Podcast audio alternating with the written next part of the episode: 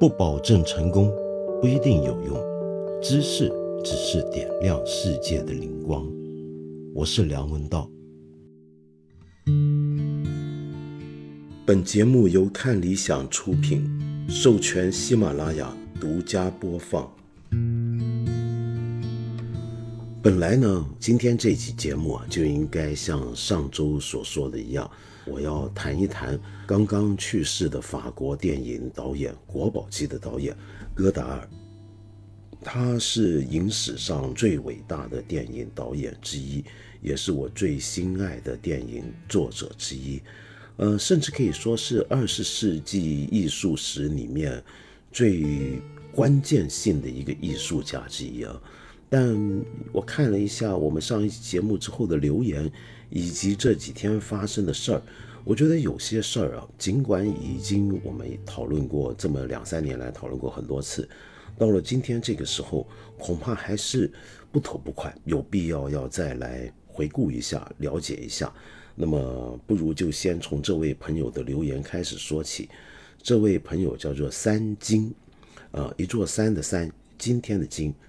他说呢，道长之前给你留过言的航海家关雅迪夺冠了。是的，如果你常听我们这个节目的话，你晓得关雅迪先生也在我们节目留过言。我们跟他谈论过，他当时正在海上进行了一场非常重要的环球帆船赛，那么那就是克利伯杯环球帆船赛，他得到了二零一九啊，请注意啊，这是延后举办的。一场比赛，二零一九到二零二零年的年度总冠青岛号，那么他是其中一位队员，那么非常恭喜关雅迪先生啊！可是我看到关雅迪先生呢，又在这留言回复了刚才那位三金，他说什么呢？他说：“但乘风破浪，纵横四海又怎样？从八月二十号纽约启程回国。”途经香港、深圳、上海交大闵行校区，到了松江浦东，截止到今天九月十九号，整个一个月我在颠沛流离的隔离几乎没有中断过。三天前从学校拉出来说我是次密接，配合市疾控出来集体隔离，我没抱怨。两天前已经隔离的我，突然升级为密接，隔离从七天延长到十天。我不明白，后面估计这样的隔离还会反复发生。我已经做好了充分准备。既然决定帆船赛结束回来就读一个四年全日制的博士，我就决定了直面这一切。但问题是，如果有一天在深夜，我要被赶上一辆异地隔离的大巴，我会怎么办？我也不知道。这个大巴是什么意思？我想今天没有一个中国人不知道吧。让我们来看一位来自贵州的朋友的留言。这位朋友叫小孩三九，呃，不晓得你还会不会评论疫情，也不知道我的留言算不算违规，但我已经无所顾忌。今天我才懂得“意难平”三个字的意思。作为一个身在天津的贵州人，天津反反复复长达一年的疫情，却没有太影响我的正常生活，这让我非常赞赏，让我很拥护防疫政策。然而，今天贵州九幺八转运事件让我难以平复，一直以来的佛系心态彻底崩塌。我最后一次为同胞流泪，还是在五幺二地震。本以为那会是最后一次，没想到时隔多年，我还会遭遇这样的悲痛。我感觉心在流血，不由自主泪流满面。人祸比天灾更让人无法接受。过度防疫的闹剧，也许会因为这二十七条生命而发生转折。可是为什么每次都要付出血的代价，才能换来一丝进步？真是意难平，意难平。接下来呢，还有一位朋友，他是贵州人，而且就在贵阳，甚至跟嗯出事的那辆大巴。的他们之间的那个位置啊，还有点关联。这位朋友叫阿静，他说：“不好意思啊，我还要再试试能不能够上精选，道长能不能看到我的留言？去年我是看理想的理想家，随便发个评论说好爱听到道长声音都能上精选。可是前不久我理想家会员到期没续费了，就不给我上精选了吗？哎呦，真有这种事儿吗？不会吧？那你说我想哭，只是想让多一点人关注贵阳疫情防控的事儿。因为我深圳、上海的朋友都说，要不是我在贵阳，他们都不知道贵阳疫情这么严重。以下涉及敏感的题材疫情，若是会影响我们都爱听的八分的话，道长可以不读出来。事情是这样，我所在的城市贵阳被封控这二十天了。昨晚通报了这次事故。九月十八日凌晨，黔南州三都荔波高速贵阳往荔波方向。发生一起客车侧翻事故，事发时车上载有四十七人。截至十八日十二时，事故造成二十七人不幸遇难，二十人受伤正在救治，系抗疫转运征用车辆。该车从云岩区接送涉疫隔离人员前往黔南州荔波县隔离酒店进行集中隔离医学观察。于九月十八日零点十分从云岩区化工路出发车，而这个地址啊，距离我两个妹妹家。这两个妹妹啊，要补充一下，各自有两个可爱我又深爱的小朋友，跟道长一样，我爱天下所有小朋友，爱得不行。有一次去接其中一个小家伙放学，看见他们放学跑出校门的样子，我就忍不住哈哈大笑。题外话。我这两个妹妹家和我哥哥家就一步之遥。昨晚看完通报，几乎睡不着了，总是一想到就觉得脊背发凉，再次绷不住，一个人深夜嚎啕大哭。是这样的，因为据说贵阳的操作是，但凡有一栋楼的其中几个人被确诊感染新冠，那么整一栋楼包括其他是阴性的也会被拖走，所以贵阳已经没有地方可以隔离了。都要拖到县份上去隔离，还要在凌晨时分大巴上高速。生命是什么？我真的不懂。这三天连续都是晚上凌晨两三点被叫下楼做核酸，然后就睡不着了。本来我就总是失眠，睡眠不好，真的情绪特别当。再看到车祸的报道，离我家人就如此之近。我爸爸今年二月还因为车祸离开这个世界，所以我就嚎啕大哭，想来这里找点安慰。我知道关于我们国家防控这个事儿，道长已经不知道怎么说了吧？我只是很想大哭，不知道怎么说，也还是要说。我们今天就来讲一讲这个事情，还是用我们的老办法。涉及到这样的当下的发生在我们附近的时事的时候，我们尽量希望把一个时间线整理一下。呃，首先我们知道这个事故，根据通报啊，政府官方的权威通报是九月十八日晚上两点，其实是凌晨两点四十分发生的。有一辆车牌是贵 A 七五八六八的大型客车啊，它荷载是可以载四十九人，当时实际上车上有四十七个人，在从贵阳市云岩区开往黔南州荔波县的时候呢，途中。侧翻冲出高速，坠入旁边的山坡上边坡上面。那么这四十七个人里面呢，有一位是驾驶员，另外还有一位随车工作人员，其余四十五人呢，全部都是云岩区的涉疫居民，正在前往隔离酒店集中观察。出事之后，有二十七人就在当天就已经不幸遇难。剩下还有二十名伤者，其中有四名是比较严重，但是没有生命危险。另外十六人的伤情则比较平稳。嗯，他们多半来自云岩区的向阳大院啊。那么接下来呢，我们可以看一看一些媒体的采访报道。那么其中一个报道呢，是财新杂志的一个报道。这个报道呢，就用了一个化名采访了其中的一些人物啊，牵涉到这件事的其中一位人一些人物，比如说他说有一个女孩子就在这座车上，他们把她叫做小雅。他说小雅是一名九零后女孩，家住向阳大院，在这次事故中不幸遇难。她的朋友周杰啊，这个周杰也是一个化名啊，就财新为了要。隐掉他们的真实的名字，保护他们，所以用了化名。这位周杰告诉《财新周刊》说，九月十七日晚上八点左右，小雅接到防疫人员通知说要收拾东西，要出去隔离几天。小雅问为什么，工作人员说是小区下面有污染源。白天的时候，小雅说对面楼已经贴了封条。他所在的楼啊没有确诊病例，但不清楚楼栋有没有密接人员，他最多算是次密接。周杰称，然后呢，小雅和妹妹一起被拉走集中隔离啊，也是两姐妹。他说，整栋楼的人都被拉去隔离，很多人很多车，阵仗很大。小雅一开始并不知道目的地是哪，他说是问司机也不回答。十一点的时候，不知道从哪里知道的，说是去荔波。小雅给周杰发送的信息显示，大巴车当晚十点多从贵阳出发，穿了个蓝色隔离衣，路上不开窗不通风。凌晨一点三十三分，小雅又给周杰发消息说坐太久了，屁股都坐麻了。周杰又说九月十八日凌晨五点多起床给小雅发消息，她没回我，我以为她已经安顿好睡觉了。中午十一点多又发消息，他还是没回我。下午一点半看到新闻的时候，心里咯噔一下，打电话过去，电话就打不通了。十八日下午四点多，周姐通过小雅的亲人知道了她去世的消息。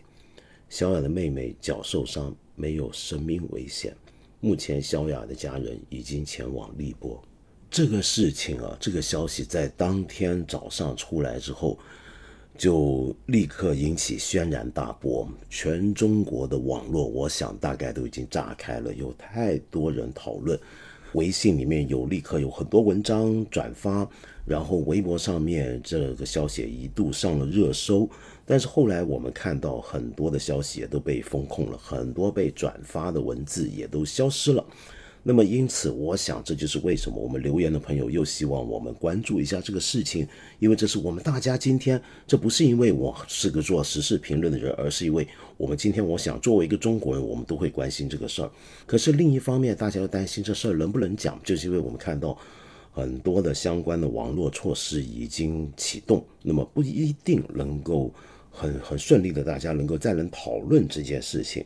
那么，可是我们还是要注意啊。首先，在九月十八日晚上，呃，贵阳市政府就已经注意到整个社会带来的这种压力，所以他们晚上有一场新闻发布会。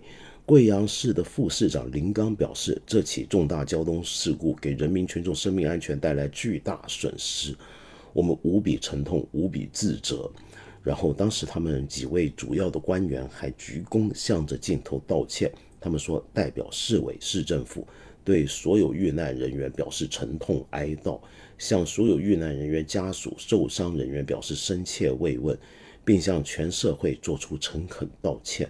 林刚表示，接下来将痛定思痛，全面检视涉疫人员隔离转运和交通安全隐患，举一反三，开展专项整治，坚决遏制重特大事故的发生，统筹做好疫情防控和安全生产各项工作。他特别强调，将严肃认真地配合上级有关部门彻查事故原因，依法严肃追究责任，从严处理相关责任人，给全社会一个负责任的交代。那么，我必须说啊，其实这一次当地政府的反应啊，在我们过去几年所见到的事件里面，已经算是相当快。呃，我看到有些网民不接受这种道歉，说。二十七条人命就这样子没了呀？这个你道歉就能了事吗？这个我觉得我能理解，当然，但是问题是另一方面必须有一说一，其实政府反应算是相当快。然后到了九月十九号的时候呢，我们就看到人民日报的报道了，贵阳市三名干部因为三例高速重大交通事故被组织处理。贵阳市云岩区委书记朱刚、云岩区委常委、区委统战部部长、区隔离转运工作。专班组长宋成强、贵阳市公安局云岩分局党委副书记、政委肖凌云被停职检查。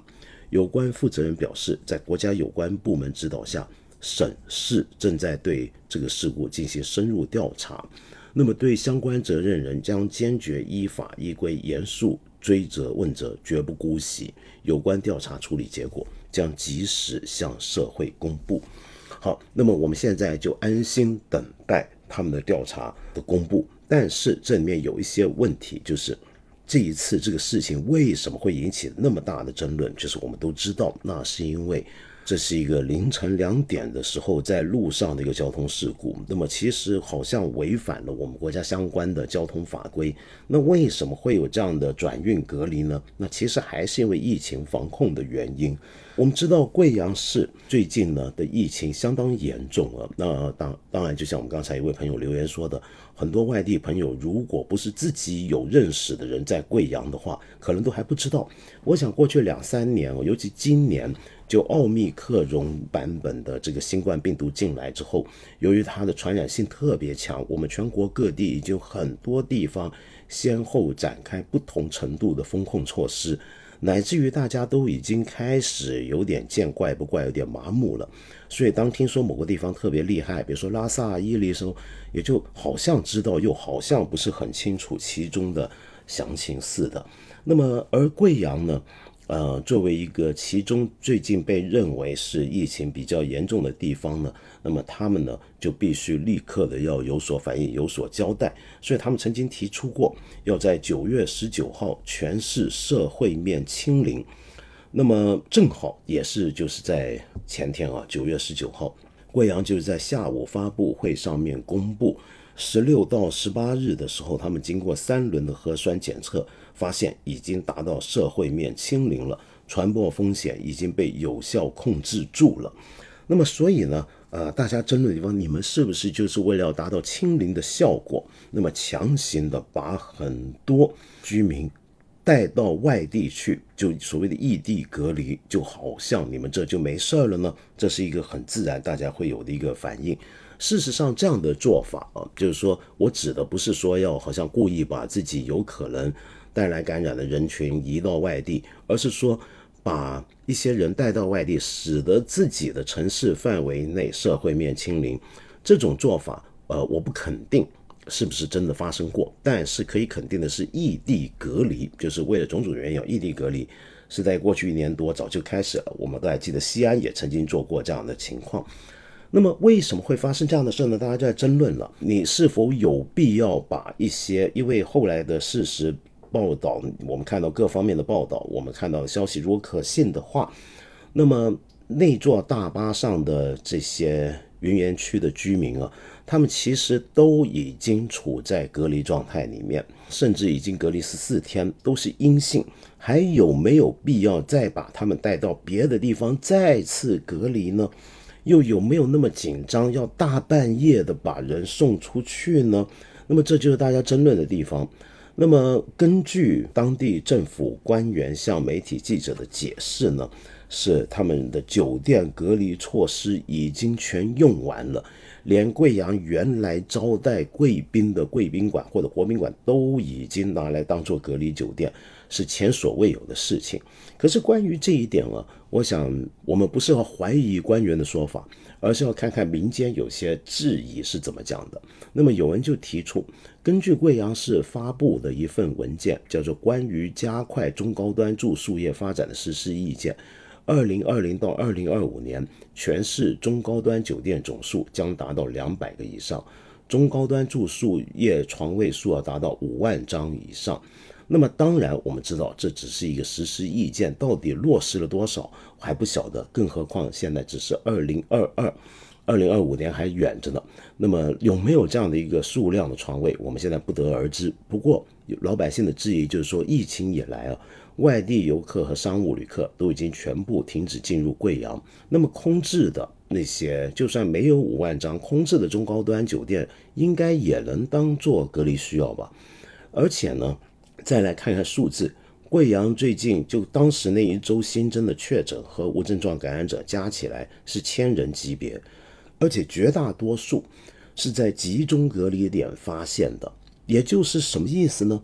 就是说那些密接人员本来就处在隔离状态，不需要再做改变。真正新增的社会面阳性人员，他们密接范围也已经受到了居家隔离的限制。人员数量很少，不会超过万人级别，所以呢，好像根本就没有什么隔离酒店数量不够的问题啊。就除非你贵阳擅自扩大了你的隔离范围，要求不符合条件的居民隔离，要求已经符合居家条件的人员继续集中隔离，那么这就是什么呢？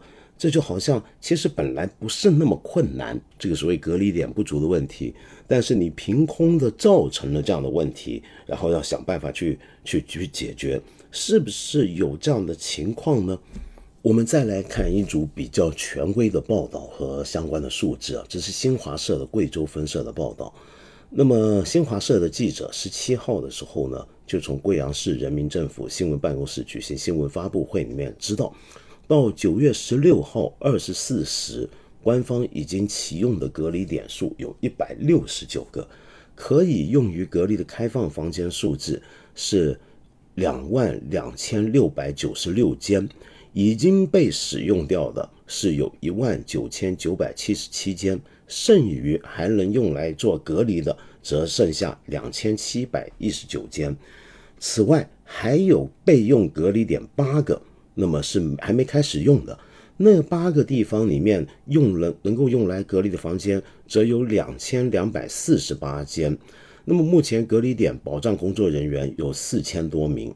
那么这么看起来的话啊，也就是说，好像贵阳当地其实恐怕还是有足够的房间去隔离目前涉疫的人群的，除非你涉疫人群数量真的更大，又或者说。你的涉疫人群，什么叫涉疫人群的这个定义的范围被扩大，那当然接下人数也就多了，那么才会出现这种情况。原来呢，贵州省内有七个市州梳理支持，可以支持，这就如果贵阳需要的话，可以支持隔离房间，有一万八千五百个，目前用掉的有七千八百三十二个，还剩下一万多个。那么也就是说，其实贵阳市万一不够的话，那就可以真的就像我们现在看到，把贵阳市的需要隔离人员转到外面的其其他的县市。但是问题是，真的有这个必要吗？这是一个很大的问题啊。就是说，呃，你的涉疫人群该怎么定义呢？但这个呢，我们可以等一下回头再谈。我们先来谈一个比较明显的，现在我觉得是不可推诿的一个问题。那什么问题呢？那就是法律问题。我们知道，刚才说的那场大巴事故是当天凌晨两点四十分发生的。根据交通运输部、公安部、应急管理部在二零一八年共同修订的《道路旅客运输企业安全管理规范》第三十八条规定，讲得很清楚，禁止在夜间驾驶客运车辆通行达不到安全通行条件的三级及以下山区公路。更重要是这一点啊。长途客运车辆凌晨两点到五点停止运行或实行接驳运输，客运企业不得要求客运驾驶员违反驾驶时间和休息时间等规定驾驶客运车辆。那么，为什么贵州涉疫人员的隔离转运车辆能够在凌晨开上高速公路呢？相关的交通部门为什么不依法去阻止呢？事故的车辆是不是有疲劳驾驶的问题呢？也就是说，当时这辆大巴如果真的像财新网报道采访到的那个消息一样，是晚上前一天晚上十点多发车，两点多出事，这中间四个多小时，他们有没有停过车？有没有休息过？至少是给驾驶员休息呢？那么当然还会有很多人问啊，就是这个车的状态可能不是很好。那么我们已经在各地曾经有过的这种安排里面，我们都晓得，在这种转运隔离涉疫人群的车辆上面呢，驾驶员也好，工作人员也好，还有乘客也好，都要穿防护服装，然后要戴上口罩，而驾驶员有时候是要戴双层口罩，并且要戴一个护目镜。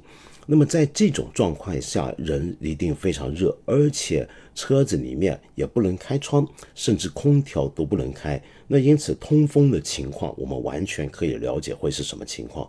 假如一个司机大半夜的在这样的一个通风不良的车子里面开夜路的话，他会不会疲劳驾驶？而且他戴上护目镜的话，会不会影响？他对这个路面状况的掌握是不是带来危险？那么这都是现在我们大家很关心的问题。而且刚才我们说到，这现在这个事件看来已经触犯了道路旅客运输企业安全管理规范了。好，那么但是我们晓得，虽然有这样的规范，可是我们国家同时还有突发事件应对法。那这个突发事件应对法指的就是遇到突发事件的时候啊，有时候我们相关人民政府是可以采取一些特别措施的。那么哪怕这些措施我们现在看起来好像不符合我们平常的时候的社会习惯、相关的政策规定，甚至是法律。那么可是问题是，就算是突发事件应对法，其中第十一条也明确规定。有关人民政府及其部门采取的应对突发事件的措施，应当与突发事件可能造成的社会危害的性质、程度和范围相适应。有多种措施可选择的，那就应当选择有利于最大程度保护公民、法人和其他组织权益的措施。好，那么这一条意思是什么呢？简单的讲，就是没错。遇到这种突发的公共危机啊，你比如说像新冠疫情的蔓延，那么政府是可以采取一些突发行动，那么来保护我们公民的。可是问题是，采取的措施毕竟是一个非常规的措施，毕竟是遇到非常时期采取的措施。那么这样的措施，如果它本身违反了平常的常规习惯，违反了平常行之有效的政策，甚至违反了部分现存法律，或者至少说他们有冲突跟矛盾的话，那么你该怎么办呢？刚才我说的那一条就是说，你如果还有很多种措施可以选择，你就要选择有利于最大程度保护公民的那个办法。我们来看一看啊，云岩区这四十七个车上乘客，那二十多个、二十七个不幸遇难，这些人都是涉疫人员，他们是怎么涉疫呢？是什么样的情况呢？我们来了解一下。有一份报道呢，是牵涉到其中一个在当区的一个居民的一个他的情况。这个是出自一个微信公众号，所以不一定可信啊。我想先提醒。那么他就说到，十七号晚上九点多，派出所和志愿者人们通知，在屋里已经居家静默了十几天的我们收拾行李，准备前往隔离点统一隔离。我掏出手机，把这半个月做的一色绿色阴性检测结果给他们看。我说，我们娘俩一直待在家里，没出去过，而且核酸检测都是合格。我们这栋楼也没听说谁阳了。能不能居家隔离？毕竟家里有只猫，孩子要上网课。不放心的话，你可以把我们单元门，甚至我家的门焊死。结果对方不同意，说是上级下达的命令，说我们左边两百多米的小宾馆，后面五百多米的七十号楼都出现了阳性，风险太大，让我们配合政府工作。好，我配合。我们从这段话可以了解到，就是假如他是真的话，也就是说，当地那个那个区的居民。很多被要转运去异地隔离的人员，他们并不是直接的密切接触者，者甚至次接都说不上，因为他们已经处在隔离状况当中，他们是居家隔离十几天，而且一直是阴性。那么现在是因为他们附近两百到五百米范围内的楼出现了阳性。也就是说，这整个区大家都已经居家隔离，但是在居家隔离状态里面，有一些楼道里面还是有阳性。那么，在这个意义上讲，我们如果要从最大符合公民利益的角度来讲的话，那是否就把直接涉及阳性的人员带走，然后跟他同住的，甚至你说他的邻居吧，都带走也行，不需要附近几百米的人都带走啊？这哪一样才是最符合公民权益？这是在我看来是相当清楚的。而且呢，就居家隔离这件事情，在有条件的情况下进行，本来就符合目前国家的相应的措施。我们看一看国家卫健委第九版做有一个防控指南，已经做到第九版了。这里面说到，按照科学防疫的原则，它划定了隔离人员的范围。说应该解除集中隔离，改为居家观察。就刚才我们说的那十几个人，因为他们已经十几个人，如果按照那个原则来讲的话，他们十几个人，那那二十几个人或四十几个人都是已经居家隔离十几天，而且一路都是阴性，在他们附近几百米范围内，如果发生了有阳性案例的话，他们应该是继续居家隔离的。谁能做决定把一车人转移到外地去继续集中隔离呢？而且我们要注意啊，就是我们国家其实对于需要集中隔离的入境人员，高风险地区旅居史人员、感染者密接人员、次密接人员是什么人？其实我们是有非常明确的定义的，各自隔离的时间和解除隔离的标准也有明确的规定。新冠感染者现在你说你，我们知道现在正按照国际上我们看到的这个经验来看的话，你现在你感染了，然后尤其奥密克戎这种变种，你排毒的时间能够传染它的时间大概是两到三天。我们国家现在制定的隔离的时间是七天。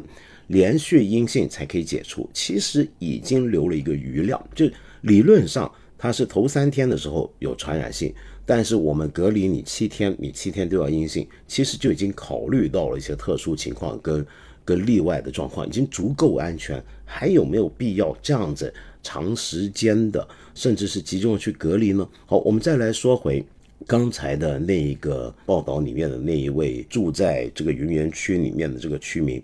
他的一些的艺术，他说半夜三更的，我不知道我要去哪，也不知道去多久，更不知道还能不能回来。也许这么永远分开了呢？我当时还在想，我要把这个想法用画面表现出来。没想到这昙花一现的念头真的是个前兆。一点半左右，车靠边停在了三桥马王街的路边，这里已经停了三辆准备转运隔离人员的大巴，路边站满了穿防护服或没穿防护服的人。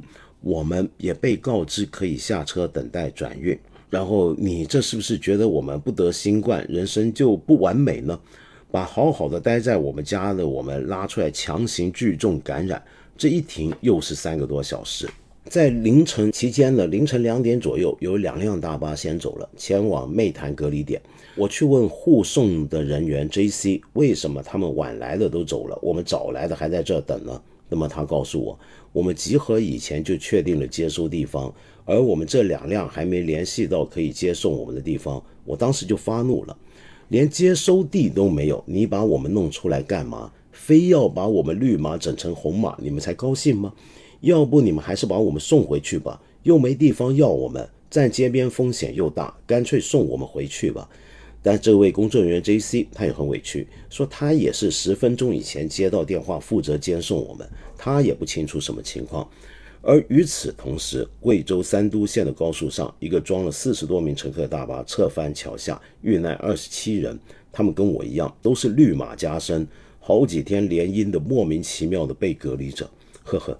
经过武汉噩梦三个月，这次贵阳疫情开始，我就一直在观察我人生第二次封城，原来是第二次了，看看有什么还能让我动容、让我三观刷新的。果然，终于我们还是被按在了十里。凌晨四点半，监管我们的 J.C 接到一个电话，电话他一直都在说三都三都，我还以为我们也要被送去三都，没想到结果是把我们原封不动的送了回来，可能是不敢再冒险了吧。假如刚才那位被送回去云岩区家里的这个这位市民，这个这整个说法、这个报道是可信的话啊，那么我们大概可以推想，当时在那座浴室的大巴上的乘客，可能也是类似的情况。我不敢肯定。那这种情况，我们现在就要判断，它属不属于所谓的过度防疫，那是不是一个过度防疫？而过度防御这个事情，其实我们过去两三年来都是很多人在反复讨论的东西。就我们有没有这么必要这么来紧张呢？那么，呃，但是我们也说过了啊，这个我们在前年就武汉的疫情刚刚爆发的时候，我们就已经提过。呃，就是说这这个问题是很难讲的，因为这是属于中国的呃官僚机器的一个机制的一个特色，就是说我们很容易出现层层加码，因为但凡有一样东西有个目标，一个国家由最高层制定的一个目标，被认为是一个至高无上政治目标的时候，大家就会用运动式的方法来满足这个目标。如果这个目标在你们那达不到的话，那么很可能有些官员要层层下去，要负责任，要丢乌纱帽的。那么，所以这是个很重要的事情。那么大家呢都唯恐这个呃自己做的不够到位，宁愿做过头，那么这样子才能够保证自己算无一策，万无一失。那么，因此在这种情况下，就会出现我们平常我们日常生活中所说的过度防疫。不过，什么叫过度防疫这个东西啊，也是我们跟我们主观感受有关。你比如说，举个例子啊，像我们今年最近大家都习惯了核酸常态化，就我们隔三差五就验一次核酸。但你还记得吗？其实就在去年的时候。我们平常也不用那么密集做核酸。如果你这个城市没有发生案例的话，那多半呢，你就是要出门了，到别的地方去了，到另一个城市你才需要做核酸检测，否则一般不需要。但现在呢，哪怕你这座城市没有疫情、没有案例，很可能你们也要常常的做核酸检测，甚至有个别城市、个别地方还会。演习一下，万一真的要封控起来、居家隔离化，该怎么办？演习个三天，那么这些都是我们一般所理解的过度防疫。但是你过度久了，你就不觉得人家很过度，你就会习惯的。那么，但这次事件人在这种背景下，我们都已经习惯很常规了。一些我们去年可能还会觉得很过度的事，我们现在都已经习惯的情况下，它仍然让这么多人有这么激烈的反应。那主要的一个原因，我觉得就是在过度防御中会产生的，我们也知道另一个名词了。这两年，那就是次生伤害。嗯，这个事情啊，我们过去一年来看的尤其多。比如说，呃，有各种消息传闻，有人饿死了，然后有人跳楼自杀了。然后有人在送去医院门口等待核酸检测的结果的过程当中病逝啊，那么因为得不到呃急需的治疗等等这些事情，我们都听闻过、见过，甚至有过官方媒体的报道，但是没有一次像现在这样子如此的大规模、如此的得到了证实，因此好像坐实了过去两年来我们对种种次生伤害的恐惧。而且还牵涉到一点，就是因为我们现在看到这个情况，很多人就会联想，那会不会也发生在我们身上呢？难怪这几天很多人热议，呃，挂在嘴上一句话，会不会我也有机会坐在这辆大巴上面呢？因为这完全是凭彩数、凭运气，我们真的不知道哪一天我的城市、我的小区会有类似的情况发生。那也会有疫情爆发，我也有需要被运去另一个地方集中隔离，会不会遇到类似的次生伤害，甚至次生死亡的案件？那是大家都很关心的。但是我想提醒一下，其实，呃，我们在二零二零年的三月七号的时候，你还记得吗？当时福建泉州有一个隔离酒店坍塌了，当时死了二十九个人。那个事情啊。跟这个事情又有点不一样，因为福建泉州的那座隔离酒店坍塌，当时以我所知啊，泉州当时的做法还是在合规的情况下，是真的有些次密接人员需要集中隔离，所以到了一个隔离酒店去。那么很不幸，那个酒酒店本身有问题，结构上出问题，所以它坍塌。那么于是，在里面的那些隔离人员、设立人员就不幸遇难了。但是这一次。则是超出了这个做法，是超出了我们国家卫健委的防疫相关的防疫指南，甚至是犯法的情况，跟泉州那次是有点不同的。那么，所以大家的反应就特别的紧张，特别的情绪激动。不过，饶是如此啊，我们这几天也都见过，仍然会有人觉得我们大家啊，不要有这么激烈的反应，甚至有人看到。呃，有一位网民在微博上面说，他自己的妈妈都在那个车子上面。他在当天的时候啊，就当晚他就很紧张，凌晨的时候他就发消息说不知生死，他不知道该怎么办。那么下面很多人就同情，然后就就就就骂政府啊等等的。那么但是耶，我看到有网友留言，我不知道什么意思，居然说不要给境外势力递刀子，你妈死了没关系，你不要给境外势力递刀子，嗯。这个我也不要再去反驳了。我想大家都明白，就我们这几年都习惯这种语言了。嗯，但凡说到我们出现了一个问题，出现所谓的负面情况，我其实不爱用这个词，但是我就姑且用大家常用嘛，负负面的事情出来了。然后我们说它，哪怕这个事是发生在我身上，我至亲身上，我们只要公开的。要求一个说法的时候，这都很可能是会被境外媒体捕捉到，成为啊抹黑中国、说中国不好的一个一个工具。所以这就要给境外势力递刀子，也就是你妈死了，那你就就死了就算了，你就不要出来公开多讲，你自己去私下想办法或怎么样子安慰一下自己。那么，可是有一些言论比较特别啊，就我觉得是很可以拿来讨论的。比如这几天大家很关注的胡锡进先生，哎呀，说实话，我实在不想再在这里一而再、再而三的引述胡先生的讲法。但这一次主要是因为牵涉这个事儿，很多人提到，那么不得不讨论一下。胡锡进先生在九月十八号的下午八点的时候呢，他有一个微博，那么提到这件事，他说呢。这样严重的交通事故本就绝不应该发生，不论侧翻客车上是游客、上下班人员还是涉疫隔离转运人员，它都是悲剧。但它首先是交通本身的悲剧，是生产安全事故，与客车所执行的任务不应该有直接关系，这是事情本应有的逻辑。那么这个话就也让很多人非常不满，我完全能够理解啊。那主要的原因就是因为。如果按照这样的讲法说，这当然是个交通事故，我们没人否认。但是如果按照这样的讲法来讲的话，那么醉酒驾驶是不是本质上也是交通任务、交通事故？与这个呃驾驶员有没有喝酒这件事情呢，不应该有直接关系。如果说有人被困在某个地方，然后饿死了，我们能不能说这件事情首先是一个人的身体营养不良所导致的问题，不应该与为什么这些人被困在这个地方没东西吃好几天有直接的关系？我们又能不能说，如果今天有人遇到枪杀，我们说这件事情本身是一个人的人体肉体遇到一个快速。打击到他身上的金属物的一个冲击造造成的问题，是一个人类生理的问题，而不应该与他为什么会被人用枪来开枪射击有直接的关系呢？这什么叫做事情本应有的逻辑呢？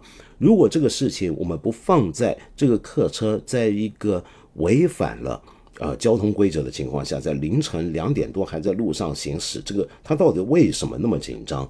为什么要做这样的事？我们不讨论的话，任何这种说这个客车本身只是个事故，是个交通悲剧，甚至生产安全事故，这是他应有逻辑，不要把它跟别的东西扯上关系。这种说法在我看来都是非常不能接受的转移视线的做法。更引人瞩目的呢，是昨天有这么一个公众号，是贵阳当地的一个普及法律知识、普法的一个公众号，叫贵阳说法。出了一篇文章，这篇文章里面呢有这么两段话。他说，在灾难面前，我们都是渺小的，我们的政府也是第一次经历。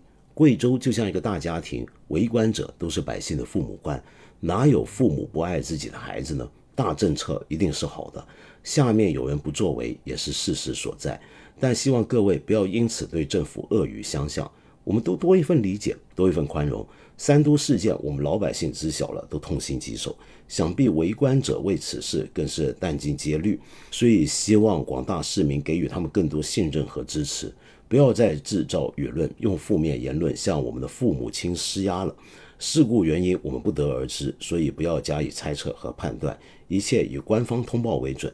在此期间，呼吁广大市民不造谣、不信谣、不传谣。会不会老百姓也希望父母官？能够对老百姓多一份宽容，多一份理解；官不对百姓多一份宽容，多一份理解，而总是要百姓对官员、对政府多一份理解，多一份宽容，这是不是很奇怪？更不要说这两段文字里面的这种譬喻，也是大家非常看了就觉得很反感的。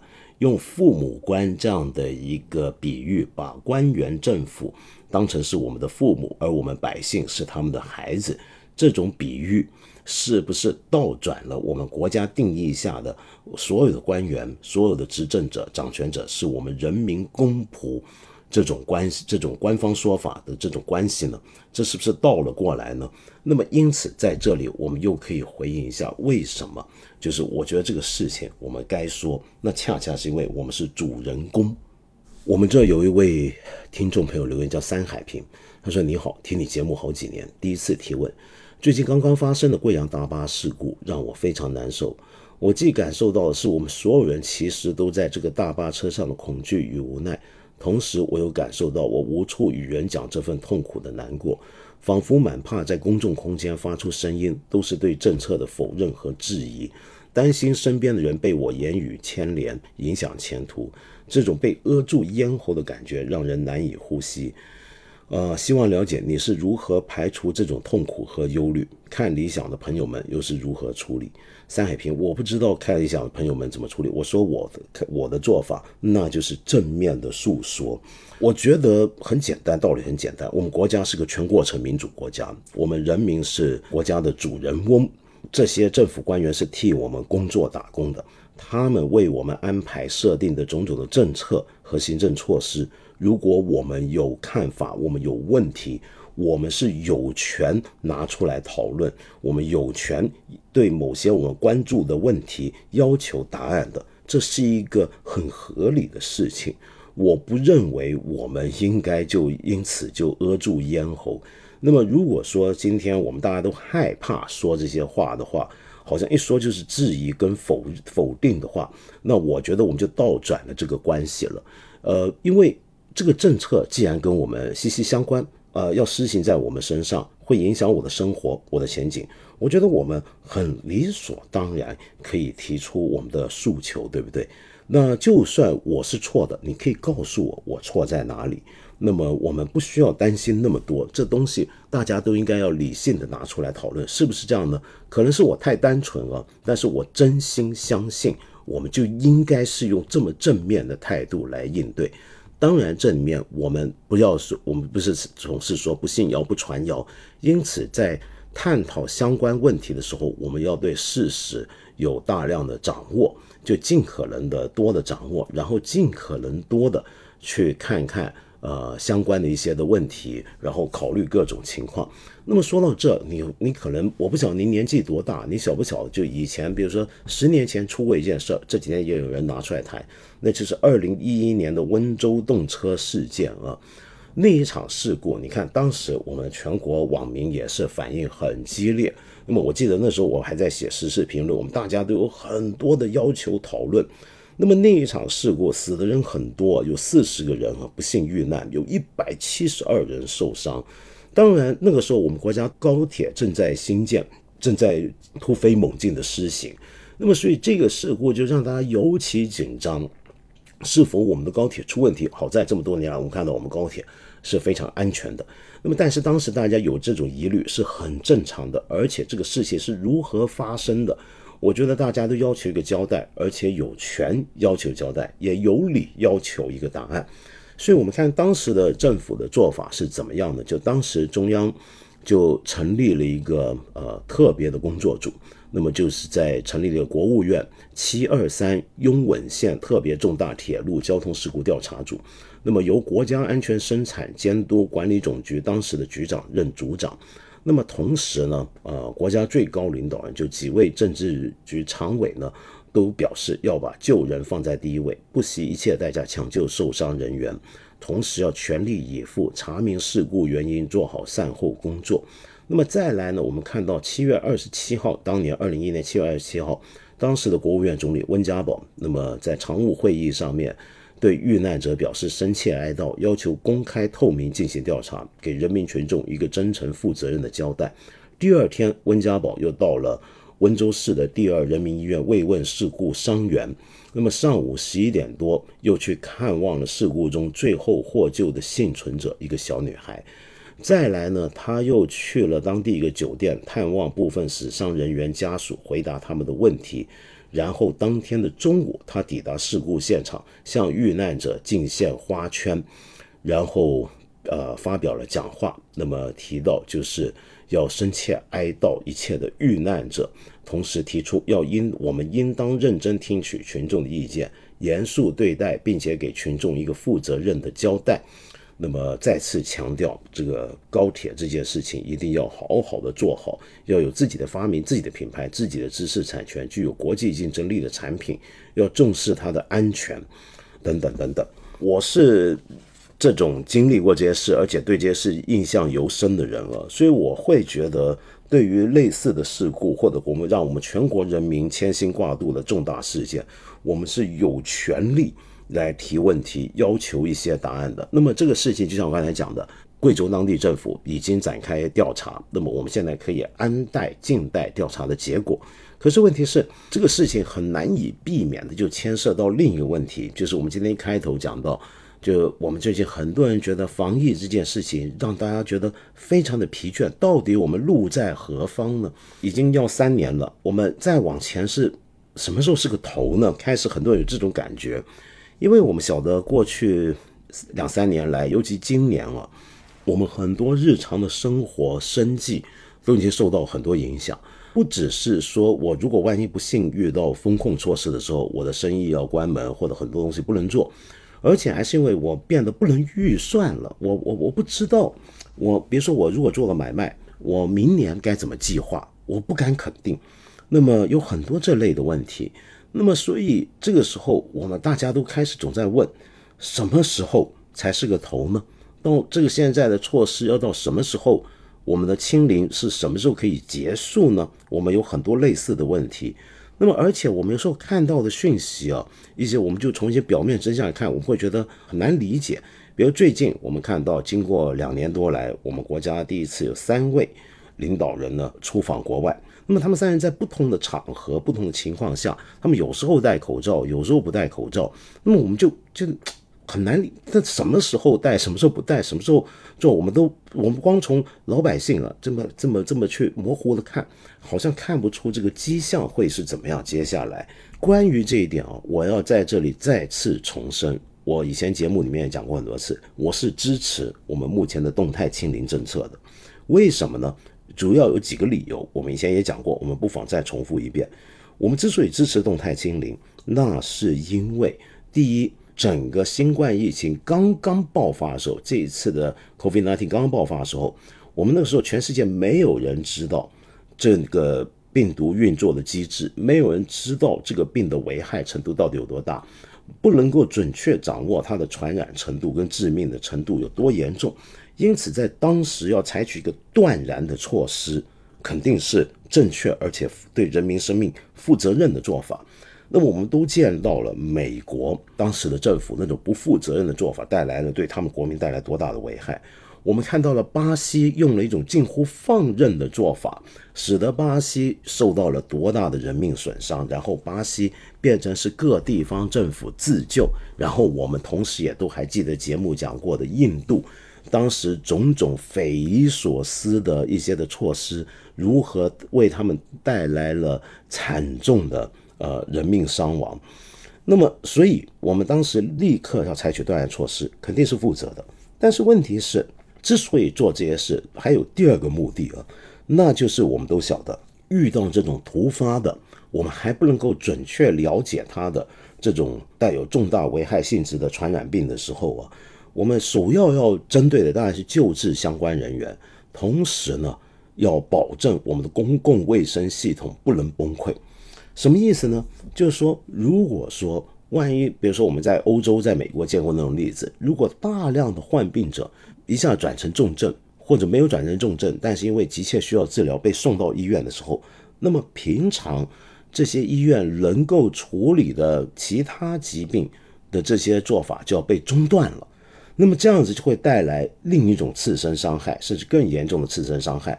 许多紧急需要做手术的人，他们手术没法做；许多需要长期使用一些设施，比如说呼吸机的人，不能够正常使用；许多其他需要住院得到照顾的病人，不能够得到相应的处理。那这样子就会发生我们最恐慌的，就所谓的公共卫生系统的崩溃。而我们也说过，国家其实有些根本的问题，那就是我们的公共卫生系统是有不足的地方的。我想这是我们所有国民都很清楚，否则我们不用一有病就跑到大城市的三甲医院去去排队队排那么久，对不对？我们基础医疗设施有很大的缺陷，我们的人均病床拥有率其实远远不如发达国家那么那种比例那么好那么高，那么因此。我们在如果我们真的也像美国或者巴西那样的做法的话，那我们面对的将是一个海啸级别的一个公共卫生崩溃，那是肯定是有问题的。所以我们要做动态清零。呃，问题来了，我们做这个动态清零啊，是为了历史的止血，但是我们都知道，这个动态清零不是以后从此之后中国人就一辈子做下去。就我们不是一辈子验核酸，真把验核酸当成一种中国人特别喜欢的民间习俗，跟用筷子似的，对这个棉签的熟悉程度跟筷子似的，硬生生把防护服穿成了新汉服，把口罩变成一种国民服饰的一部分，就仿佛有些地方的人的女子要戴头纱一样，不是这样的。我们都知道，我们是为了要 buy time，我常讲，就我们要买时间，买时间等个东西出来。这是一个中间过程，我们清零的做法，我们要等一个结果。我们好，现在问题来，这就我们大家都在关心的。那我们等到什么时候？与其说我们等该等到什么时候，我们不如确定，我们没办法，政府肯定没办法说明年等到明年三月吧就没事。这种讲法是不科学的。真正的科学是，我们要等到什么样的目标，要有个标准。说我们达到一个什么标准之后，我们就可以逐步放开，甚至完全放开。那这些标准会是什么呢？这才是问题。那么，我想今天我们国民啊，就我觉得我们有到了今天这个地步，我觉得我们有权利去问：我们该等到什么目标呢？到了什么目标，我们能看到那个头，那我们就能预计，对不对？我们一起努力往那个目标方向走。因为现在我们如果没有明确的等待的目标，没有明确的等待相应的由于由目标所产生的时间表或者计划表的话，也就是我们以前节目讲的有一个下台方案，就我们现在动态清零，但动态清零总有个往后再怎么办的一个一个出口方案，要有这个东西出来，就要有一个刚才我说的等待的目标嘛。那这个等待目标会是什么呢？好，那么我们呢？呃，我们现在不知道。我们政府等待的目标，因为目前也还没有跟我们公开讨论过，但是我们可以来猜测。首先呢，我们要了解，我们要等的应该是这个新冠病毒它逐步的减弱。为什么我们有理由这么等呢？是这样的，因为新冠病毒跟流感病毒呢都是 RNA 病毒，也就核酸病毒。病毒基因在人传人的过程里面，我们都知道会不断的变异。那么病毒呢，它们为了要自身的延续。要能够越多的传播，那么这样子它突变的机会就会越高。我们一直很害怕这个突变，可是按照啊，就一般而言的自然的这个方向，它的这个演变应该会越来越往高传染力、低致死率的方向自然演化。我们从新冠病毒到现在啊，已经有二十多个、三十多个基因出现变异的情况来看，到了现在最新出现的变种。好像已经开始有这种传染性越来越高、毒性越来越降低的方向了。再这么走下去，它有可能会出现，就是比如说有大量的轻症与无症状感染者。那么未来呢，会小幅度的在我们的生活社区里面蔓延。那么这就会变成我们一般所讲的风土病。而一旦到了风土病的时候啊，就我们知道就。根本不可能完全的清除，但是我们就不用那么害怕了。我们也需要等那一天。那么，呃，这天是否能够等得到呢？我看到最近有个研究很鼓舞人心啊，就是哈尔滨工程大学，那么利用南非、美国和加拿大的数据模拟新冠肺炎传播，推算欧米狂这款就奥密克戎与流感的差别，形容它是夸张版的季节性流感。那么也就是说，比起一般我们所见的流感有更高的传播性，但死亡率却比流感更低。那么他认为呢？这个研究认为，以前我们应对季节性流感的公共卫生措施应该能够有效对抗欧米克。这个研究啊，是发表在最近的 International Journal of Infectious Disease。那么这是一个权威的国际期刊。那么但这个研究呢，是用数学模型推算。这个其实应该用真实世界的数据讨论更合适，但是这个研究我觉得也给了我们一些希望。那么我们是不是要等这个病毒的进一步的这种致命力减弱呢？那么这样子呢，我们可以来讨论一下啊，就是呃现在看到的一些的呃其他的一些数字，我们来看一看，在九月十九号的时候。在全球这一天新增了三十八万八千零一十六例的感染案例，死亡人数、死亡案例是六百四十一人。如果以这个数字来讲的话，现在这个病毒好像致死率啊，它的伤害率、杀伤力已经真的降到相当低了。我们再来看一看国家卫健委最近发布了一份，就是它依据法律规定啊。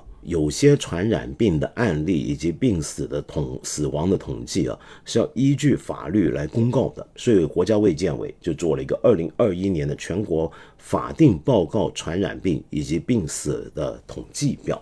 那么在这个统计表里面呢，我可以跟你说一下，就是我们目前看到的几个比较特殊的一些的突出的一些的传染病，法定需要报告的传染病。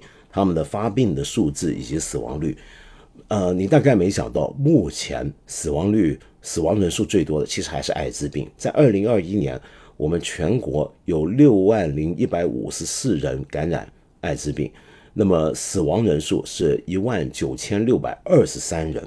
这个我们好像好久没听说过防止艾滋病的一些什么问题了，但其实它还是一个死亡。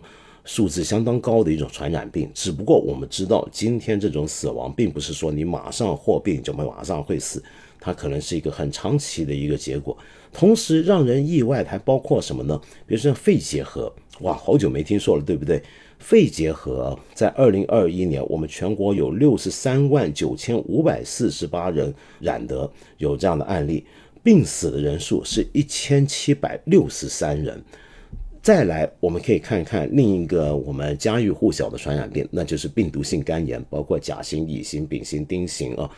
那么，我们病毒性肝炎感染数字是这个案例发病的案例是一百二十二万六千一百六十五案例，然后有五百二十四个病死的这个案例，而新型冠状病毒肺炎呢？我们在二零二一年看到的数字是案例是一万五千两百四十三例，那么其中有两例死亡。那么这样的数字啊，我们表面上看，我们说啊，这算什么呢？这甚至比狂犬病还不可怕。狂犬病在二零二一年有一百五十七例案例，死死了一百五十例，那么也就只有七个人患病。这这是活了下来，那这个狂犬病是不是比新冠肺炎更可怕呢？我们要不要努力的防止这个或者清零狂犬病呢？很多人一开始就看到这个数字，大概会有这个想法。但是我要澄清一点，首先我们要明白，没错，我们目前全国在去年死于新冠肺炎的，按照卫健委的这个报告只有两例，但是这是在我们用了这么大的力气来做防疫之后。获得的一个结果，那么这个数字是全世界范围内绝无仅有的。那么，但是问题是，这是因为我们付出了巨大的代价。那么，所以千万不能轻忽，以为我们就像对待狂犬病一样，对待肝炎一样来对待新冠肺炎，就觉得它肯定也是这样子，不一定的。那么，比如说我们很多人讲说，你看贵阳因为这样的事情就死了二十七个人，但是贵阳没有一个人感染新冠肺炎。但是如果说真的不封控，真的不清零，到底会死多少人？恐怕就绝对不是零这个数字了。但是尽管如此，我们仍然有权去问：我们要等到什么时候？这个病毒还该弱到什么时候？有没有个指标出来？这个病死率该弱到什么时候？我们觉得可以放松呢？我觉得我们应该要问这样的一个问题。好，刚才我说到，我们在等，等的第一点是要等这个病毒变自然的变弱。第二个，我们要等的是什么呢？那就是等有没有有效的。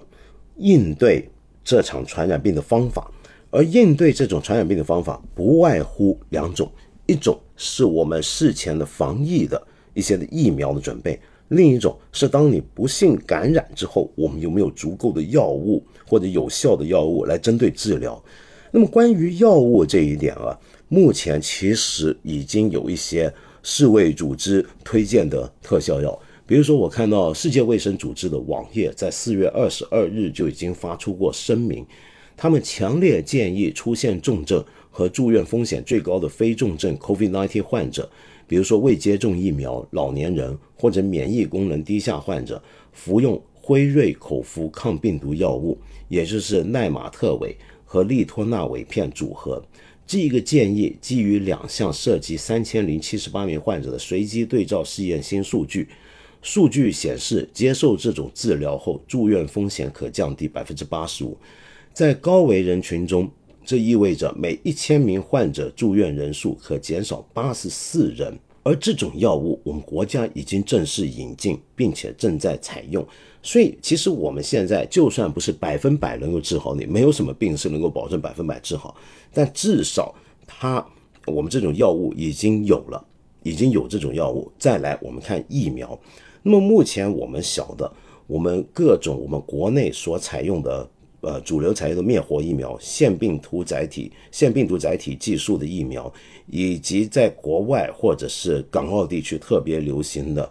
呃，mRNA 疫苗也就是核酸疫苗啊，都能够有效的防止重病率的发重病的情况发生，但是在防止感染上面，没有任何一款疫苗是能够百分百的防止感染。不过，按照目前的国际数据，是采用核酸 mRNA 技术的这种疫苗呢，是更为有效，在防止感染的时候。而我们目前国产而且国内通行采用的灭活疫苗，跟腺病毒载体技术疫苗，则在防止感染这一点上的表现是不如 mRNA 疫苗。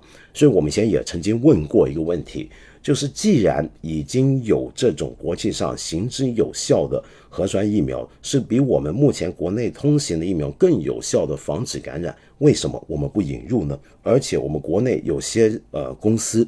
已经跟这些国外发展这些疫苗公司是有合作关系，是有权自行生产。为什么我们不放行呢？那么这个问题我们以前也有问过，现在我们也就算了，因为大家可能说我们可以等我们国产的核酸疫苗、国产 mRNA 疫苗，而我们国产的 mRNA 疫苗发展到现在是什么情况呢？是这样的，我们目前有十六款，总共有十六款。这个国产的 mRNA，也就核酸疫苗，还在研发阶段。那么，我们什么时候可以看到他们正式可以做大规模的实验，乃至于到正式开始可以给我们老百姓接种的地步呢？我们现在坦白讲还不知道，这也是我们在等的一个东西。那么，为什么要等我们国产而不等不用国外的？这个我不知道啊。那么，我们国产什么时候出来呢？现在也还不知道。但是目前有一个不太好的消息是这样，就是凡是发展疫苗啊，这是个很重大的投资，这是个商业行为。那么要用那么大的投资来做一款疫苗的话，那你就必须要知道这个产品出来，就算不大赚钱，不赚大钱，至少也要不亏本。可是问题是因为现在全球大部分地区已经在准备。宣布这个新冠疫疫情要结束了，他们很多地方，比如说美国就是这样。那这个时候，而且他们已经有相应正在采行的疫苗，那么我们国产的这个疫苗，它的商业前景将会如何呢？被认为是它的商业前景的看好的程度是在下降的。第二，就是因为我们国内采取长期的动态清零措施，所以我们国内的。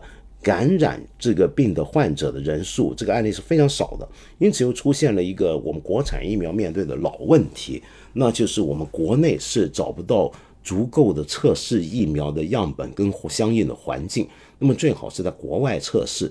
可是问题是，如果国外很多地方觉得这个疫情差不多要结束了，或者说，呃，他们已经有相应的疫苗的话，那我们还能在什么样的情况下？去测试我们国产的 mRNA 疫苗呢？这恐怕也是个问题。那么再来，好，我们再说我们要等的第三样东西是什么呢？如果我们要等待清零政策结束的话，那第三样那是最根本的了。记不记得我一开始就说，我们之所以要清零，一来是因为我们要即刻的负责任，但是我们后来呢就比较夸张，我们把这一点就说成是我们各方面都特别优越，乃至于把动态清零当成一种我们国家的骄傲，但其实。它背后有我们国家的问题，这个问题就是我们公共医疗资源有这个分配不均的问题，本身也有量不足的问题。我们如果现在透过动态清零，我们使得我们公共卫生系统不要崩溃，我们公共医疗资源不要被挤占，那么我们过去两三年是不是应该要投入很大的力量、资本，以非常高效、高速的方法来尽快的弥补我们这些问题？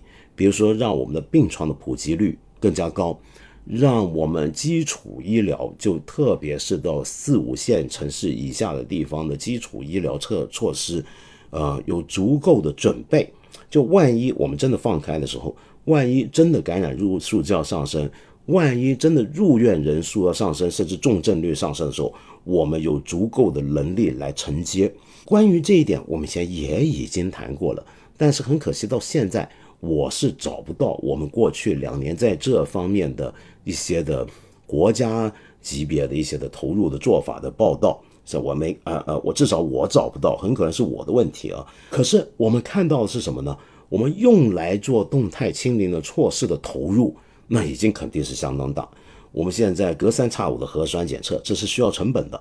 我们有大量的方舱医院，我们有大量的像我们现在看到这种隔离措施转运，然后大量的志愿者或者是付费的志愿者的工作等等，这里面的成本其实非常高。这些成本会不会挤占到那些我们用来治本的成本呢？我们不得而知。事实上，我们连我们过去两三年我们要来动态清理，我们花出了多少的成本，这一点我们现在也还没有一个很完整的数字出来。因此，在这种情况下，难怪很多人就会对最近一个消息感到特别的愤怒啊！那就是本来今年十一月要在杭州举办的一场论坛。这个论坛叫做“二零二二核酸药物产业高峰论坛”，那么其实是要透析核酸药物全产业链，促进产学融合，跟我们国家核酸药物的发展。结果呢，这个论坛的主题呢很触眉头，大家一看就生气，叫做“核酸盛世经销会，共洽产业未来观”。结果这个论坛就被骂的呃，好像不举办了。那么他说：“你我们现在大家活得成这个样子，然后你好意思说是核酸盛世？我们看核酸就很敏感。我们一天一说你做核酸没有，你做核酸没有，指的就核酸检测。但其实我想说这挺冤的啊！这个核酸药物指的就我们刚才讲 mRNA 疫苗，这其实也是一种核酸技术，这是核酸疫苗，所以它包含的并不远远不只是我们现在这么这种最基础入门级别的做核酸检测这种是这么简单。”这的的确确是个医疗产业的未来，呃，我觉得我们国家是应该在这方向要迈进的，是应该要做相关的研究跟产学融合的。但是我们现在问题就在，我们一看到核酸两个字就立刻想到核酸检测，所以他们一说核酸盛世，我们就想到就是我们现在是不是很多公司做核酸检测做发财了？我猜啊，就这几年的的确确，我们大家都说我们呃很多行业都不行，但好像做检测的行业最好。但是我也听说过，就他们也不一定很好，因为他们就算做检测，那这个钱最后是要政府买单，那政府什么时候买这个单，其实也很难说，所以也还是有问题的。好，那所以我刚才讲了，我们要等清零结束，我们就要等一些目标。第一，病毒变弱，我们要问的是，要变弱到什么程度才叫大家可以接受呢？我们是不是可以有个答案？第二。我们要等到有效的防止我们感染的方法，比如说一些疫苗，一些针对这个病毒的有针对性的一些的特效药或者药物，我们是否已经等到了，还是说我们还要再等？那该等到什么时候？第三就是我们要不要等到我们我们公共卫生系统有足够的承接能力来应对，到时候一放开的情况，那我们要不要有一个标准？那我觉得我们今天不是要。推导或者质疑动态清零政策，而是只是很单纯的想问：我们可以我们动态清零，但是应该到什么时候？而什么时候其实是问的一个标准问题，这是我们再三重申的。我不认为我们这样的讲法很大胆、很激进，或者是很冒犯。我觉得只是我们身为公民很合理的一个问题。那我觉得政府是不是可以考虑？那么慢慢的也可以考虑在适当情况下给我们一些的。方向让我们知道一个呃一些目标呢，就是这样子而已。好，那么最后我们有位朋友叫从动物到人，他这么说：你好，能不能在下期结尾放一首鲍勃迪伦的成名作《答案在风中飘》呢？我记得第一次听到这首歌还是在《阿甘正传》那部电影，一来呢是被它舒缓的旋律吸引，另一个就是歌词。那时候根本不知道什么是网络，所以找了好久才找到。最近我看到些带有中文歌词的，不知什么原因被封了，真是觉得很可笑又很可悲。反越战的歌曲竟然被下架。有时候想起上学的时候，老师经常教的“展开你的联想，未来才有无限可能”。那时候总以为联想是好的，未来也必定充满无限的希望。但现在才越来越发现，联想如果被愚者肆意利用，竟是那么的荒诞和可怕。记得道长曾经在一千零一夜介绍过保罗·策兰，说他的诗歌重构了德语。当时一听而过，现在才觉得他真是伟大。如果有越来越多的词，因为附加在上面的意义越来越多，而使用者不敢触碰的话，这会是种语言的僵化。而语言的僵化带来的必然结果，就是思想的僵化。在发这段留言前，我忍不住去微博看了看，发现道长最后的更新还是在二零一八。真的很怀念以前的日子，感觉二零一九后什么都变了，但我仍然相信会好起来的。就像鲍勃迪伦的《答案在风中飘》，即便只是随风飘来飘去，终究有人听到。许多年后，在河岸边望着万家灯火，晚风吹动我们稀疏的白发，我依然会轻轻地哼唱。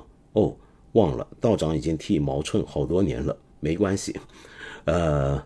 不耽误头发变白，是啊，我头发早白了呃三分一了，嗯，不过呃从动物到人啊，您误会了，这个我应该是没有使用过新浪微博，那个账户是当时登记就没有用过，那么我不知道他发的是什么，其实我从来不看，也不知道是谁在替我发，大概当时新浪那边是有人在管理，但后来就没有了，我我我也不不根根本不知道，因为我不太爱用这些社交平台工具，我以前也讲过。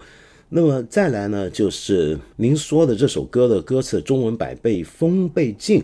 这几天也听到有人这么说，是因为这几天贵阳的事情，这个大巴的事情，有些人在传这首歌的歌词。那么其实这个歌歌词在前阵子也传得很广，那是因为外交部发言人赵立坚先生呢，曾经在记者发布会用这首美国的歌去说美国政府有没有注意到他们国民的哀叹。呃，无论是苦于新冠疫情，还是苦于枪械泛滥等等等等，那么因此这首歌的歌词是不应该会被封控的啊，因为的是就像你讲的，是在美国具有抗议精神的一首歌词。可是最近有人说啊，这首歌我们自己在传，所以又被封控。但我看了一下，我刚刚马上看了一下，没有啊，我觉得是不是误会呢？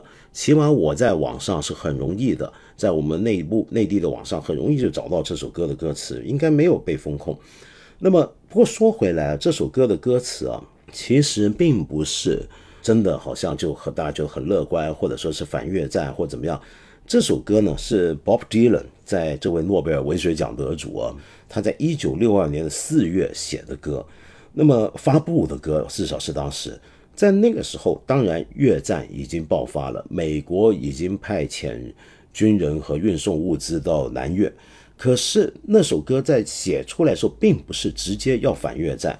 那么那首歌在当时被理解，其实主要不是反越战，而是民权运动，也就是美国的黑人争争取平权的那场运动。当时有很多这场民权运动的领袖很惊讶，为什么这个那么年轻的二十一岁的白人 Bob Dylan 写这首歌的时候才二十一岁，他居然那么理解我们心里面所讲的话呢？所以这首歌到底要写的是什么呢？它其实写的是一种情绪，是一种任何时代、任何国家里面的人，我们遇到一些我们因为整个社会的问题、政治的问题、世界的问题，我们没有办法得到答案，我们总会在问：为什么死了那么多人，有那么多问题，没有人在听呢？没有人在听他们的故事呢？写这种情绪，这种情绪，这种状态，在任何情况下都可以被重新唤醒。因此，这首歌之所以流传的这么广、这么的伟大、这么的著名，恰恰是因为它里面的那个东西是普世性的。而且，可能我不知道您晓不晓得，当初 Bob Dylan 写这首歌的时候啊，他有一个灵感来源，那个灵感来源就是美国民谣运动里面一个更伟大或者更前辈级别的人物啊，就是 Bob Dylan 的前辈 Woody Guthrie，就乌迪·葛斯里啊。他呢有一本自传，那时候乌迪·格斯里是一九六七年去世，我忘了他那个自传什么时候出。反正那个时候，Bob Dylan 就看了他的自传，对里面一段印象非常深刻。我们知道伍迪·葛斯里呢是一个呃民谣运动里面的精神领袖，而民谣运动在美国一开始就是有抗议精神的。我们很多人学这首歌，就像就《Blowing the Wind》这首歌，我们听了唱。很多人是一弹吉他就会学，就因为弹吉他的人总是一开始喜欢弹民谣嘛，那么学民谣嘛，那么大家觉得这首歌很好听，然后有时候是把它变得很抒情化，而忘记了他的那种抗议精神，或者那种那种苦切的对答案的要求的那种坚持。嗯，可是他也是很有很有政治性的。而 Woody Guthrie 就伍迪·葛斯里，则是一个特别有政治倾向的一个民谣运动精神领袖。他一开始在美国就跟共产主义运动有关系。对，没错，美国以前是有共产党的，也有很强大的共产运动。那么，伍迪·葛斯里虽然没有正式加入过任何政党，包括共产党，但是他跟美共、跟美共主义的同情者有非常密切的联系。那么，所以他曾经一度在美国是受到打压的。然后，他的这个自传里面就写到，他为什么会有这样的一种政治倾向或者政治情感，就觉得要。总是同情于无告的社会大众，总是同情无产阶级、劳动人民跟社会上所有边缘角落里面生活的人，所有那些权力不得伸张、所有那些苦难不得申诉的人，他为什么会同情他们？他的比喻是这样，那就像是在他在纽约的街头啊，看到一阵风在摩天大楼中的街道吹起，然后有些被扔弃的报纸在风中飘荡。哇，这是个什么场面？我们怎么理解这句话？那个意思就是，这些报纸，这些报纸上面写的各种各样的新闻，这些新闻上面可能写了一些交通事故，可能写一些很不幸的事件，可能写了远方的战争。那里面虽然都是自纸，甚至是被丢弃的报纸，但上面承载的却是这个世界上面所有不同地方的人，他们的呻吟，他们的痛苦，他们的不幸的经历都在上面。但是他们就像在风中的报纸一样，随风飘荡，不知道何时才能够得到解答，不知何时才能够得到聆听，然后不知何时才能够落地。嗯，他看到这个情景，他觉得这就是我的政治，我的政治的感受，我对政治之所以有感受的地方，就是来源于这样的景象。那伍迪·葛斯里的自传里的这句话对 Bob Dylan 有很大的触动，于是他在这里得到灵感，才写了这首《答案》呢。他是在风中飘荡的。嗯，在当时这首歌出来的时候，有一本非常有名的民谣杂志叫《Sing Out》。那么他在那个杂志里面自己描述啊，Bob Dylan 在那个杂志的文章里面，他说他写这首歌啊，他说。风中的纸啊，他在讲回这个过程。风中那些纸，它掉下来的时候，会不会没有人捡到答案又飞走了呢？他说，一些我们这个社会最严重、最大的罪犯是什么人呢？他说，那些罪犯就是在看到错误，并且知道他是错误的时候，却把自己的头扭开、倒转身离去的人。然后他说，我今年只有二十一岁。但是已经见过太多的多的战争了，而他就要对大更年纪更大的人说：“他说你们这些二十一以上的人，应该比我更年长、更聪明才对。但你们真的做了什么事情，说了什么话吗？”这是他当时写下这首歌的心情。那么现在就让我们来听听一九六三年原版的这首《Blowing in the Wind》。How many roads must a man walk down before you call him a man? How many seas must the white dove sail before she sleeps in the sand? Yes, and how many times must the cannonballs fly before they're forever banned? The answer, my friend, is blowing in the wind. The answer is blowing in the wind.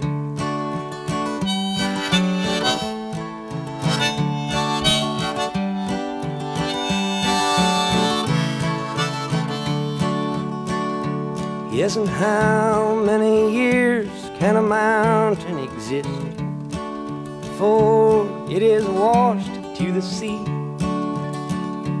Yes, and how many years can some people exist before they're allowed to be free? Yes, and how many times can a man turn his head and pretend that he just doesn't see. The answer, my friend, is blowing in the wind. The answer is blowing